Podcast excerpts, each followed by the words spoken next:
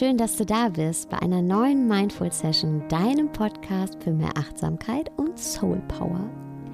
Ich bin Sarah Desai und in der heutigen Mindful Session spreche ich über die Macht der Dankbarkeit. Falls du noch nichts zu schreiben bereitgelegt hast, dann drück kurz auf Pause und hol dir einen Stift und ein Blatt Papier. Wir beginnen die heutige Session mit einer kleinen Übung. Schreib hierfür jetzt drei Dinge auf, für die du dankbar bist und auch ganz konkret, warum du dafür dankbar bist. Das können Personen, Situationen, Dinge sein. Das können Dinge sein, die dir gestern erst passiert sind oder vielleicht auch schon länger zurückliegen. Es können ganz alltägliche Sachen sein oder ganz besondere große Sachen sein. Ganz egal, hier gibt es kein richtig oder falsch. Wichtig ist nur, dass du zu dem Wofür auch das Warum aufschreibst. Also ich bin dankbar für Pünktchen, Pünktchen, Pünktchen, weil Pünktchen, Pünktchen, Pünktchen. Nimm dir hierfür ein paar Minuten Zeit. Drück so lange auf Pause. Und wenn du fertig bist, drück wieder auf Play. Was du gerade gemacht hast, ist ein Dankbarkeitstagebuch zu schreiben. Das Dankbarkeitstagebuch ist eine Methode, mit der du Dankbarkeit in deinem Leben etablieren kannst. Jetzt fragst du dich zu Recht, ja, schön und gut, aber wieso, weshalb, warum soll ich Dankbarkeit in meinem Leben etablieren? In unserer Gesellschaft ist Danke sagen ja eher eine Form von Höflichkeit, die uns von klein auf mit auf den Weg gegeben wird. Jetzt bedank dich doch mal bei der Tante für das Geschenk. Und daran ist ja auch per se nichts Falsches. Aber dass Dankbarkeit weitaus mehr als reine Höflichkeit ist, sondern einen massiven positiven Impact auf unser eigenes Leben hat, das haben wissenschaftliche Studien der letzten zwölf Jahre gezeigt. In unterschiedlichen Untersuchungen haben Wissenschaftler einen direkten Zusammenhang zwischen Dankbarkeit und einem höheren Maß an Glück sowie einen niedrigeren Grad an Niedergeschlagenheit und Stress festgestellt. Das Journal of Psychology schreibt sogar, dass Dankbarkeit von allen erforschten Persönlichkeitsmerkmalen am engsten mit psychischer Gesundheit und einem glücklichen Leben verbunden ist. Es gibt einige nennenswerte Forscher auf dem Gebiet der Dankbarkeitsforschung. Ich will dich hier gar nicht mit Namen zu texten. Die wohl wichtigsten sind die US-amerikanischen Psychologen Emmons, McCullough und Seligmann. Dazu findest du auch ein paar interessante Studien im Internet, wenn du die Namen googelst. Und der letztere ist Leiter des Positive Psychology Center an der Uni von Pennsylvania. Und das finde ich super spannend, weil seine Arbeit zielt nicht mehr auf die Heilung eines Lebens ab, sondern auf die Verstärkung des Wohlbefindens. Er sagt, nur weil Menschen nicht klinisch krank sind, also zum Beispiel eine Depression haben, heißt das noch lange nicht, dass sie sich gut fühlen, dass sie glücklich sind oder dass sie sich wohlfühlen. Und auch diesen Menschen muss geholfen werden. Deswegen wird er auch der Vater der positiven Psychologie genannt. Und in Studien über einen Zeitraum von einem Jahr haben die Forscher mit mehreren tausend Menschen gearbeitet und diese Menschen auf ihr Wohlbefinden getestet. Hierbei wurde immer darauf geachtet, dass die äußeren Faktoren der Teilnehmer, der Probanden, gleich waren. Also gleiches Einzugsgebiet, gleicher Beruf, gleiches Einkommen, gleicher Familienstand. Und ein Teil dieser Gruppe hat eine Dankbarkeitspraxis durchgeführt und ein Teil nicht.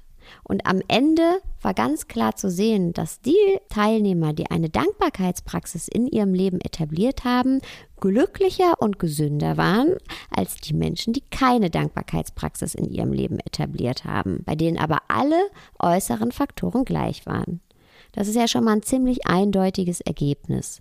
Und dann haben die Forscher sich aber gefragt, naja, lässt sich denn diese positive Auswirkung der Dankbarkeit nur erzeugen bei Menschen, denen Sie haben sie privilegiert genannt, die privilegiert sind, oder auch bei Menschen, die per se schon ein etwas schwereres Päckchen zu tragen haben, wie zum Beispiel chronisch kranke Menschen.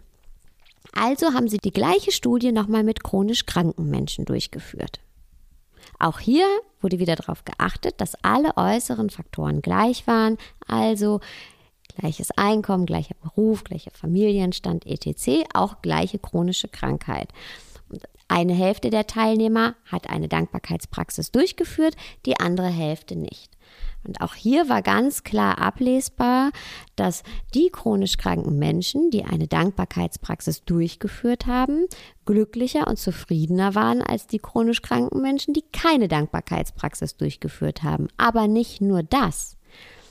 Die chronisch kranken Menschen, die eine Dankbarkeitspraxis durchgeführt haben, waren auch glücklicher und zufriedener als die Teilnehmer, die keine chronische Krankheiten hatten, wo aber alle anderen äußeren Faktoren gleich waren, die aber keine Dankbarkeitspraxis durchgeführt haben.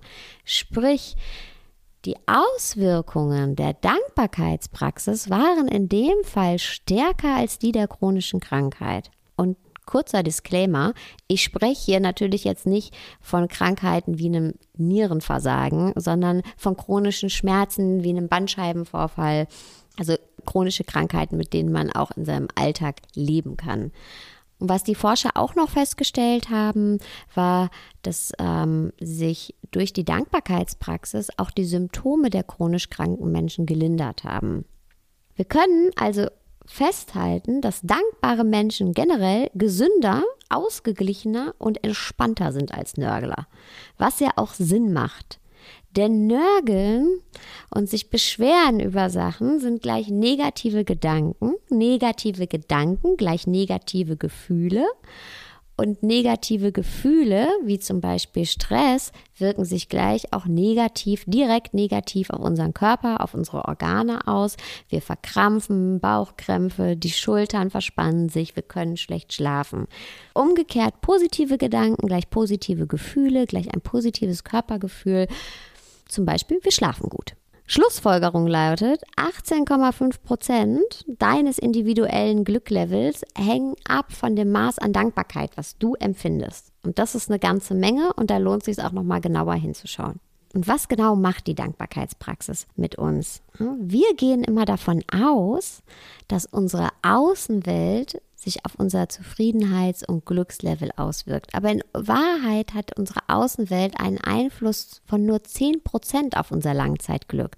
Die restlichen 90% sind nicht von unserer Außenwelt abhängig, sondern davon, wie unser Gehirn unsere Außenwelt verarbeitet.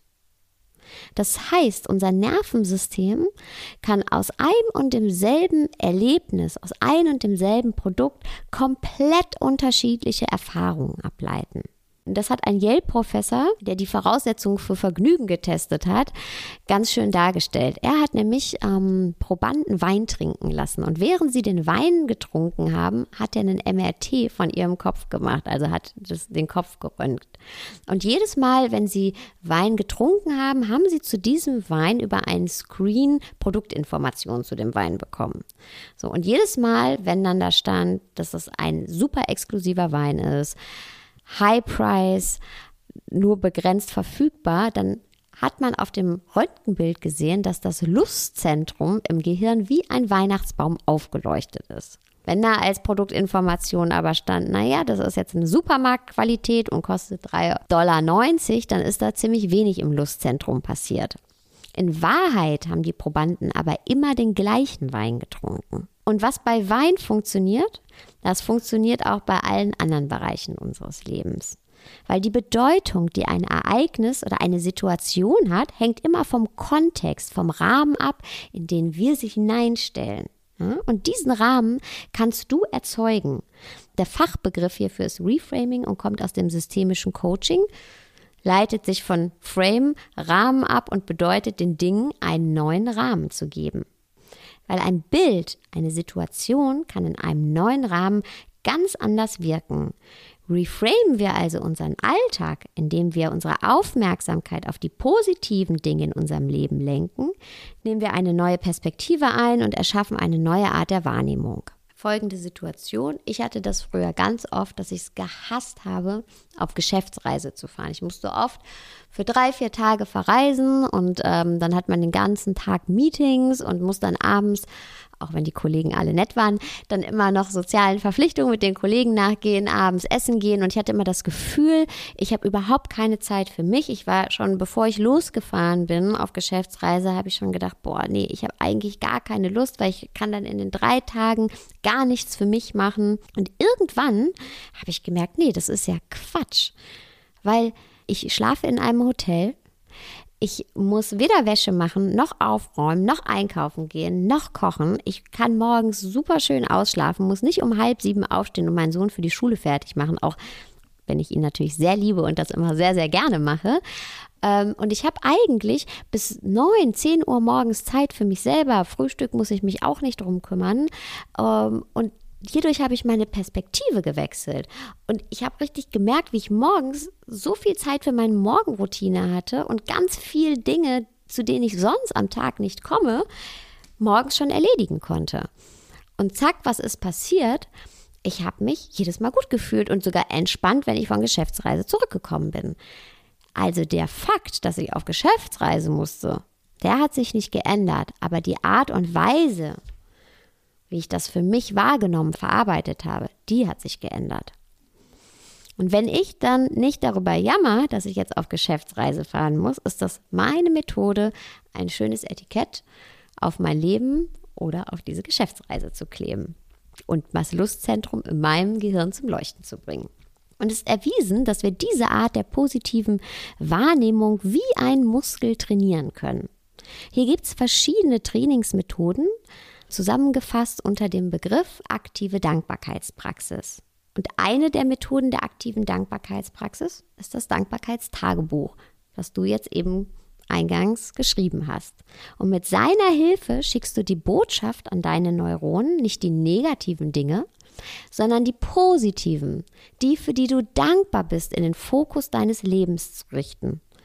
Und so entdeckst du mit der Zeit mehr und mehr von der Fülle deines Lebens, und kommst ins Plus, in einen Zustand, der sich gut anfühlt, weil das, worauf wir unsere Aufmerksamkeit lenken, das vermehrt sich. Ganz einfaches Beispiel, als ich mich vor einem Jahr dazu entschieden habe, ähm, ein eigenes Büro zu nehmen, da war ziemlich schnell klar, okay, ich möchte in keinen Workspace, ich möchte mir auch mit niemandem das Büro teilen, es muss in Berlin Mitte sein, es muss einen eigenen Eingang haben und ziemlich schnell war klar, okay, es kann eigentlich nur ein kleines Ladenlokal sein. Und auf einmal habe ich überall in Berlin Mitte Ladenlokale gesehen, die leer stehen und die man super hätte anmieten können für ein eigenes Büro und hatte auch zack innerhalb von ein paar Wochen mein eigenes Ladenlokal, weil ich einfach meine Aufmerksamkeit auf leerstehende Ladenlokale gerichtet habe. Und so einfach funktioniert das auch mit allen anderen Dingen in unserem Leben. Und genauso funktioniert das mit der Dankbarkeitspraxis. Durch die Dankbarkeitspraxis rückst du die positiven Dinge in den Vordergrund und nicht die negativen. Das heißt, du verkabelst die Neuronen in deinem Gehirn quasi neu. Und wenn du das über einen Zeitraum von mehreren Wochen machst, kräftigst du diese neu geknüpften neurologischen Bahnen. Du programmierst dein Gehirn quasi um und zwar auf positiv. Ich für selber seit Jahren ein Dankbarkeitstagebuch und kann nur sagen, dass sich das super positiv auf meine Lebensqualität ausgewirkt hat. Natürlich gibt es Dinge, die ich nicht cool finde und ähm, wo ich mich auch ungerecht behandelt fühle. Und da sage ich jetzt nicht, ha Mensch, da bin ich dankbar für. Ja, das spreche ich auch an und sage, nee, so geht's nicht. Aber in der Gesamtheit wirkt sich die Dankbarkeitspraxis maßgeblich positiv aus. Ich sehe vielmehr die positiven Dinge in meinem Leben und kleine Unzufriedenheiten bekommen einfach nicht mehr so einen großen Raum. Und ich bin echt kein Mensch, der die Welt durch eine rosarote Brille äh, sieht. Aber ich lerne die kleinen Dinge mehr zu schätzen und die großen, wirklichen, wichtigen Dinge auch in den Fokus meines Lebens zu richten. Der Mönch und spirituelle Lehrer David Steindl-Rast hat es ziemlich gut auf den Punkt gebracht. Es ist nicht das Glück, das uns dankbar macht, sondern es ist die Dankbarkeit, die uns glücklich macht. Und durch eine regelmäßige Dankbarkeitspraxis, wie zum Beispiel dem Dankbarkeitstagebuch, kannst du dein Wohlbefinden, deine Zufriedenheit und auch deine Gesundheit steigern. Und das alles nur mit zwei bis drei Minuten Zeitaufwand pro Tag. Ich finde, das ist ein ziemlich guter Deal. Und ähm, Auch hier gibt es keinen optimalen Zeitpunkt, wann du das Dankbarkeitstagebuch etablierst, um welche Uhrzeit, morgens, mittags, abends. Machst dann, wenn es in deinen Tag reinpasst und ähm, nach ein paar Wochen, drei, nach drei Wochen wird ja alles, was wir täglich tun, zur Gewohnheit und du wirst einen Unterschied merken. Verspreche ich dir.